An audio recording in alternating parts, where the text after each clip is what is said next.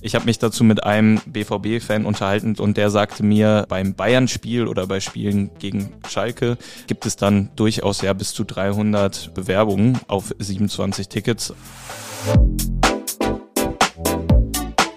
Unterm U, der Dortmund-Podcast mit Bastian Pietsch. Hallo zusammen. Der BVB ist ein Verein, der auf Solidarität setzt. Ein Verein für alle. Und das ist total gut.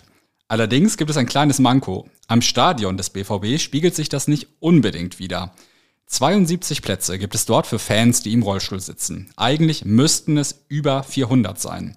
Zur Europameisterschaft ist der BVB nun gezwungen, mehr barrierefreie Plätze zu schaffen, aber wenn die EM vorbei ist, sollen die direkt wieder abgebaut werden.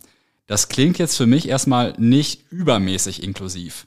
Wie der BVB das rechtfertigt und vor welchen Herausforderungen Fans stehen, die im Rollstuhl sitzen und ein Spiel im Stadion sehen wollen, ist heute unser Thema des Tages. Ich hoffe, ihr seid gut in die Woche gestartet und macht was Nettes und ich freue mich, dass ihr dabei unterm U im Ohr habt. Starten wir in die Folge wie immer mit dem Nachrichtenupdate. Update. Gesucht. Ein 21-Jähriger ist in der Nacht zu Samstag Opfer eines Messerangriffs am Nordausgang des Dortmunder Hauptbahnhofs geworden. Er schwebte zeitweise in Lebensgefahr. Die Polizei ermittelt wegen eines versuchten Tötungsdeliktes. Noch in der Nacht wurde der Tatort aufwendig von der Kriminaltechnik untersucht. Die Staatsanwaltschaft geht von zwei Tätern aus. Ein 19-jähriger Tatverdächtiger aus Werne konnte am Sonntag festgenommen werden. Ein 24-jähriger Tatverdächtiger Dortmunder ist laut der Polizei noch auf der Flucht. Gestoppt. Die Polizei Dortmund ist zuletzt wieder verstärkt gegen die Tuner- und Raser-Szene auf dem Wall vorgegangen. In der Nacht zu Sonntag seien etwa 200 Autos auf dem Wall im Kreis gefahren. Zwischen 23 und 2 Uhr war der Wall deshalb zeitweise an mehreren Zufahrten gesperrt. Gegen 24 Personen seien Platzverweise ausgesprochen worden. Die Polizei versucht seit Jahren, die Tuner- und Raser-Szene aus der Innenstadt zu verdrängen. Genossen. Drei Dortmunder Restaurants sind laut einem Branchenmagazin unter den besten Restaurants Deutschlands. Insgesamt befinden sich 500 Lokale auf der Liste, darunter auch die Dortmunder Sterne-Restaurants Grammons von Dirk Grammon und The Stage von Michael Dulong. Außerdem auch das Vida, hinter dem Michael Dulong und Ciro De Luca stehen. Im vergangenen Jahr war auch noch das Sternelokal Der Schneider auf der Liste. Dessen Betreiber hatte sich allerdings 2023 aus dem Geschäft zurückgezogen. Werbung. Unser Werbepartner ist auch in dieser Woche Wild Away. Bei Wild Away könnt ihr Gruppenreisen buchen, bei denen euch ganz bestimmt nicht langweilig wird. Ihr könnt zum Beispiel Kajaken, Wandern, Bungee-Springen oder Beach-Yoga machen. Oder ihr unternehmt einfach was auf eigene Faust. Das Ganze soll sich anfühlen wie Reisen mit Freunden. Individuell, vielfältig und nachhaltig. Als Hörer und Hörerin von Unterm U bekommt ihr bis zum 30. April 50 Euro Rabatt auf eure erste Buchung bei Wildaway. Gebt dazu einfach den Code X4Z Unterm U bei eurer Buchung an. Alles in Großbuchstaben und die 4 als Ziffer. Den Code findet ihr auch nochmal in den Show Notes und alle weiteren Infos unter www.wildaway.de. Wild mit Y und Away wie auf und davon. Das Thema des Tages. In den Signal Iduna Park passen gut 81.000 Menschen. Eigentlich müssten bei einem Stadion dieser Größe 425 Plätze barrierefrei sein. Tatsächlich gibt es aber nur 72 Plätze im Signal Iduna Park, die für Menschen zugänglich sind, die im Rollstuhl sitzen. Von diesen sind wiederum nur für einen Teil überhaupt Karten im Umlauf. Der Rest sind Dauerkarten. Ob man als Mensch mit Behinderung ein BVB-Spiel im Stadion sehen kann oder nicht, entscheidet sich deshalb oft über ein Losverfahren. Für die Zeit der Europameisterschaft fordert die UEFA weitere Rollstuhlplätze. Die will der BVB auch einrichten. Wenn die EM vorbei ist, sollen die barrierefreien Plätze aber wieder zurückgebaut werden. Wie der BVB das rechtfertigt und wie BVB-Anhänger, die im Rollstuhl sitzen, über das Thema denken, bespreche ich jetzt mit meinem Kollegen Lukas Wittland. Hallo Lukas. Grüß dich, Bastian. Was müssen denn Menschen tun, die im Rollstuhl sitzen und ein BVB-Spiel live sehen wollen? Ja, du hast es schon angesprochen, sie brauchen vor allem Glück oder eben eine Dauerkarte. 45 der 72 Rollstuhlplätze sind Dauerkarten, das heißt dann im Umkehrschluss 27 sind eben im freien Verkauf und dann entscheidet ein Los, wer dann Tickets bekommt. Da kann man sich drauf bewerben. Und dann werden vor allem erstmal Vereinsmitglieder berücksichtigt, aber auch Nicht-Vereinsmitglieder haben dann die Möglichkeit, an Tickets zu kommen. Aber es ist eben nicht ganz leicht. Wie viele Bewerber gibt es da so auf einen Platz? Ich habe mich dazu mit einem BVB-Fan unterhalten, der auch sich für dieses Thema einsetzt und der sagte mir, ähm, beim Bayern-Spiel oder bei Spielen gegen Schalke hm? ähm, gibt es dann durchaus ja bis zu 300 äh, Bewerbungen und ähm, auf 27 Tickets. Also ist dann nicht ganz leicht, welche zu bekommen. Jetzt habe ich gerade gesagt, eigentlich müssten es 425 barrierefreie Plätze sein. Woher kommt diese Zahl? Die kommt aus der Versammlungsstättenverordnung. Die legt eben fest, dass bis zu einer bestimmten Stadionkapazität von 5000 äh, Plätzen 1% Rollstuhlplätze sein müssen und ab einer Größe darüber muss man 0,5% Rollstuhlplätze der Kapazität zur Verfügung stellen. Und ähm, dann kommt man eben bei Borussia Dortmund im Signal Iduna Park zu diesem Wert von 425 Plätzen. Und die richtet der BVB für die EM jetzt ein? Ganz so viele nicht, aber die UEFA schreibt vor, dass es mehr sein müssen. Ähm, das führt dazu, dass es zumindest eine Verdopplung der Zahl geben wird, also von 72 auf 144, die dann auf der Südtribüne entstehen sollen. Das ist dann so ein rückbaubares Podest quasi, so kann man sich das vorstellen. Und rückbaubares Podest heißt auch, die werden auch zurückgebaut. Warum das? Der BVB begründet das mit Sicherheitsbedenken. Äh, Dr. Christian Hockenjost, der für die Organisation auch rund ums Stadion zuständig ist, der sagt, es ist auch vor der Südtribüne, die ja normalerweise im Ligabetrieb eine Stehplatztribüne ist, mhm. einfach zu gefährlich. Denn dort herrschen andere Bewegungen als auf einer Sitzplatztribüne. Nun wird sie zur EM eine Sitzplatztribüne. Deswegen sagt man, das ist dann okay, wenn man da Rollstuhlplätze einrichtet. Aber er hat das Beispiel genannt, bei den Meisterschaften 2011 und 2012 gab es einen Platzsturm und da hätte er sich nicht vorstellen wollen, dass da Fans mit Rollstuhl dazwischen gesessen hätten, weil ähm, das dann einfach zu gefährlichen Situationen führen könnte. Das finde ich erstmal eine nachvollziehbare Sorge. Dem BVB ist das Problem ja sicher schon länger bekannt, würde ich einfach mal annehmen. Warum gibt es denn im Signal Iduna Park bisher nicht mehr dauerhafte, barrierefreie Plätze? Der BVB begründet das mit der baulichen Substanz. Das Westfalenstadion ist eins der ersten reinen Fußballstadien in Deutschland gewesen und für die WM 74 errichtet worden. In den 70er Jahren war aber das Thema Barrierefreiheit noch nicht so groß.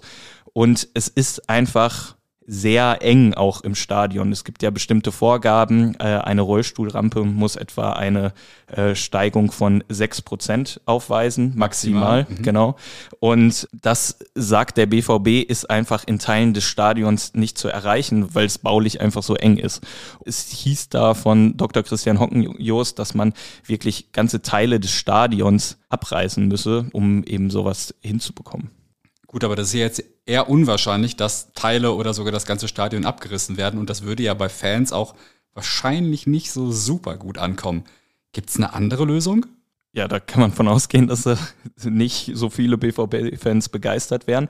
Dr. Volker Sieger, Leiter der Bundesfachstelle Barrierefreiheit und selbst BVB-Fan und Dauerkarteninhaber seit Beginn der 80er Jahre. Auf einem der 72 Plätze? Genau. Ähm, er sitzt selbst im Rollstuhl und er sagt, im unteren Teil des Stadions, der eben der Älteste ist, ist es für ihn wirklich schwierig. Aber er sagt, warum nicht auf die Oberränge gehen? Dort gibt es Aufzüge, äh, mit denen man auch Rollstuhlfahrer barrierefrei dorthin bringen könnte. Da wären dann auch noch Umbaumaßnahmen nötig, damit dann Rollstuhlfahrer eben eine Ebene haben. Ähm, aber für ihn wäre das eine Variante. Das klingt doch erstmal nach einem guten Plan. Was spricht denn dagegen? Der BVB sagt, dagegen spricht, dass das Feuerwehraufzüge sind und äh, die eben nur von Einsatzkräften benutzt werden dürfen. So hat sich der BVB das von einem Gutachter bescheinigen lassen. Im Brandfall wäre dann eben die Situation nicht gegeben, dass man die Fans dann dort auch wieder runterholen könnte. So argumentiert der BVB. Jetzt gab es ja in der Vergangenheit immer wieder Umbauten am Stadion. Wenn ich das richtig weiß, sind ja zum Beispiel die Oberränge nachträglich aufgesetzt worden. Hat man da nie daran gedacht, irgendwie im Sinne Barrierefreiheit mal was zu machen? Offenbar nicht, muss man fast sagen. Aber äh, der BVB sagt zumindest, er hätte immer geprüft, ob was möglich ist. Zeigt sich aber auch, dass man das Thema scheinbar auch damals noch nicht so richtig mitgedacht hat. Du hast bei deiner Recherche auch mit BVB-Fans gesprochen, die im Rollstuhl sitzen. Wie gehen die denn mit dem Problem um? Ja, die werden äh, kreativ. Die vernetzen sich, um äh, möglichst regelmäßig ins Stadion zu kommen.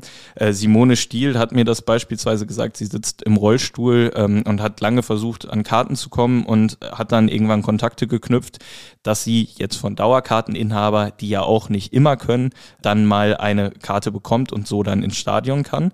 Und das machen eben möglichst viele Fans, die versuchen, sich da gegenseitig auszutauschen, sich gegenseitig zu helfen.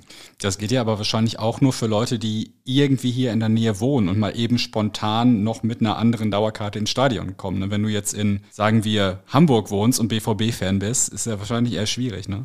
Ja, vor allem ist es als Fan mit Behinderung besonders schwierig, denn da kannst du dich nicht mal eben einfach nur in den Zug setzen, denn die müssen auch noch überlegen, hat meine Begleitperson Zeit? Muss ich vielleicht auch einen Transportdienst ähm, organisieren? Da ist Simone Stiel im Vorteil, die wohnt relativ nah am Stadion, hat einen E-Rolli ähm, und kann sich dann selbst auf den Weg machen. Sie sagt auch, sie ist bei Wind und Wetter unterwegs und, äh, und macht sich auf den Weg zum Stadion. Das macht sicherlich auch nicht jeder Fan. Also die geben dann schon alles dafür, dann auch mal ins Stadion zu kommen. Was wünschen sich denn die Menschen, mit denen du gesprochen hast vom BVB?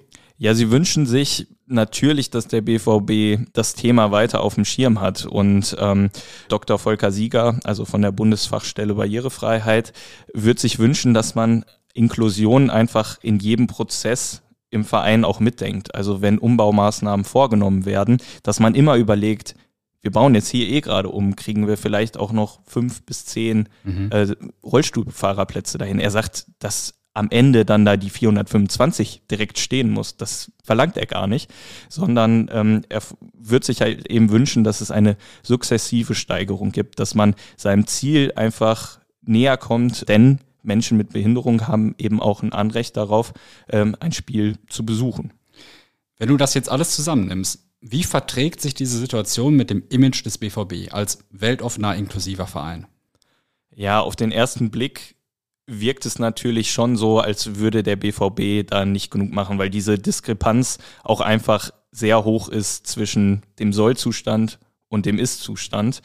Ich kann mir schon vorstellen, dass da mehr möglich wäre. Der BVB aber auch sicherlich begrenzt ist. Gleichzeitig muss man aber auch sagen, der Verein macht auch in anderen Bereichen ähm, viel. Also es gibt beispielsweise eine Live-Reportage für Menschen, die sehbehindert sind, damit sie das Spiel im Stadion mitverfolgen können. Es gibt Gebärdendolmetscher und auch die Fans, mit denen ich jetzt gesprochen habe, die haben gesagt, organisatorisch funktioniert das alles schon. Also die Leute, die sich da engagieren, die Fanbeauftragten, die äh, Volunteers, die uns da im Stadion begleiten, das ist wirklich toll. Die äh, geben sich richtig Mühe. Das ist fast eine VIP-Betreuung, hat Simone Stiel gesagt. Also auf die einzelnen Menschen lassen die Rollstuhlfahrerinnen und Fahrer gar nichts kommen, die da im Verein engagiert sind. Aber an dieser Struktur gibt es eben doch Kritik, dass eben die Belange von Menschen mit Behinderung nicht genug mitbedacht werden in Vereinsprozessen. Lukas, vielen Dank für das interessante Gespräch. Die Probleme bei barrierefreien Plätzen in deutschen Fußballstadien waren übrigens auch im WDR-Magazin Sport Insight Thema. Falls ihr Lukas Recherche zum Signal Iduna Park und weitere Hintergründe nochmal nachlesen wollt, findet ihr Links zu unserer Berichterstattung in den Shownotes. Wir sprechen hier ja häufig über Themen, zu denen man durchaus verschiedene Meinungen haben kann, so auch heute. Eure Meinung wollen Felix und ich in Zukunft häufiger auch hier im Podcast hörbar machen. Wie ihr über ein Thema denkt, könnt ihr uns dafür ganz einfach mitteilen. Unsere E-Mail-Adresse unter-u.rohrnachrichten.de kennt ihr ja schon. Ab jetzt könnt ihr uns aber auch Sprachnachrichten über WhatsApp schicken. Die Nummer dafür ist 0151 152 88 444 findet ihr aber auch nochmal in den Show Notes. Und falls ihr uns auf Spotify hört, findet ihr dort regelmäßig eine Frage zum Thema des Tages, die ihr direkt in der App beantworten könnt. Eure Rückmeldung erreicht direkt Felix und mich und wir würden uns wirklich freuen, wenn ihr mit uns ins Gespräch kommen würdet über die Themen, die Dortmund bewegen. Also, falls ihr zum Beispiel eine Meinung zum Mangel an barrierefreien Plätzen im Signal Iduna Park habt, schickt uns gern eine Nachricht. Außerdem möchte ich euch noch auf unser Podcast-Feature zu Ottmar Hitzfeld hinweisen. In sechs Folgen zeichnen die Sportjournalisten und Kommentatoren Oliver Müller und Werner Hansch das Leben von Ottmar Hitzfeld nach. Dabei geht es natürlich auch darum, wie der Ausnahmetrainer den BVB zu einem Weltverein formte. Zu Wort kommen auch Weggefährten wie Gerd Niebaum, Lars Ricken und Uli Hoeneß. Den exklusiven Hitzfeld-Podcast findet ihr unter rn.de slash hitzfeld. Das war's für heute. Wir hören uns aber morgen unterm U wieder. Lasst es euch gut gehen und bis dahin.